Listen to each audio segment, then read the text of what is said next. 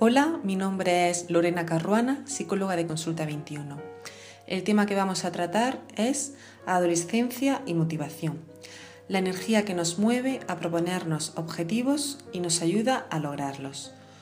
Un hecho que preocupa permanentemente a las autoridades educativas hasta el punto de promover periódicamente reformas del sistema educativo es el de evitar el elevado porcentaje de fracaso escolar. La característica más notable de estos alumnos es la falta de interés por el estudio. El cerebro de un adolescente se encuentra en un estado de cambios hormonales enorme.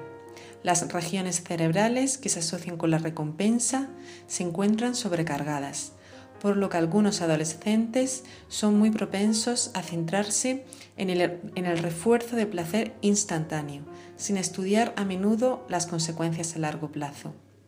Muchas veces escuchamos a padres de hijos adolescentes hablar y muchas de las frases que más se repiten son mi hijo no quiere venir con nosotros a ningún sitio, mi hijo no cuenta nada, mi hijo no colabora en casa, menuda habitación desordenada tiene mi hijo siempre, mi hijo no habla conmigo. ¿Cuántas quejas tenemos como padres, verdad? Seguro que te has identificado con alguna de ellas. Sin embargo, tal vez nuestro hijo adolescente tenga otras quejas de sus padres. Mis padres no me entienden, mis padres no se fían de mí, mis padres me dicen todo gritando, mis padres me están comparando siempre o con mis hermanos o con los amigos, a mis padres no les gustan mis amistades. Seguro que también te has identificado en alguna de estas quejas que podrían hacer nuestros hijos. Lo importante que tenemos que tener en cuenta es que la adolescencia se debe tomar como una etapa natural en la vida de nuestros hijos y en nuestra propia vida como padres. No podemos esperar esta etapa pensando en que todo será complicado, que vendrán muchos problemas y que no vamos a saber gestionar ciertas situaciones. Para que todo esté en orden y tengamos una convivencia equilibrada, podemos poner en práctica ciertas estrategias. En primer lugar, escucha las necesidades de tu hijo. Habla con él para saber lo que necesita. Intenta crear estados emocionales agradables antes de entrar en conversaciones profundas o quejas. Es importante que todos nos sintamos en un estado emocional tranquilo para expresar todo aquello que necesitamos. Acude a motivaciones intrínsecas generadas por la propia actividad. Puedes halagar su habilidad para las matemáticas o memoria en historia. Recuérdale situaciones en las que se sintió feliz por haber conseguido lo que se propuso. Es mejor enfocarnos en el comportamiento positivo, reforzando sus fortalezas, que solo estar recordándole lo mal que hacen las cosas. Celebra cada paso positivo o exitoso que dé en su trayectoria. Enséñales a disfrutar y celebrar los éxitos que van obteniendo. Infórmales de la importancia de estudiar para su desarrollo como personas. Hazles ver que aunque haya materias que no le gustan, son necesarias. Les puedes decir, enhorabuena, lo estás haciendo realmente bien, estoy orgullosa de ti, sigue así, has progresado mucho, te felicito por ello. Sigue adelante y conseguirás lo que te propones. Sabía que lo lograrías. La experiencia nos enseña que es necesario y posible motivar a niños y adolescentes para aprender más y mejor si confiamos en ellos y en su gran potencial.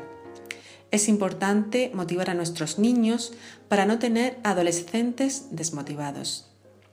La mayoría de los patrones motivacionales desadaptativos se gestan a una edad temprana, por lo que es necesario intervenir cuanto antes.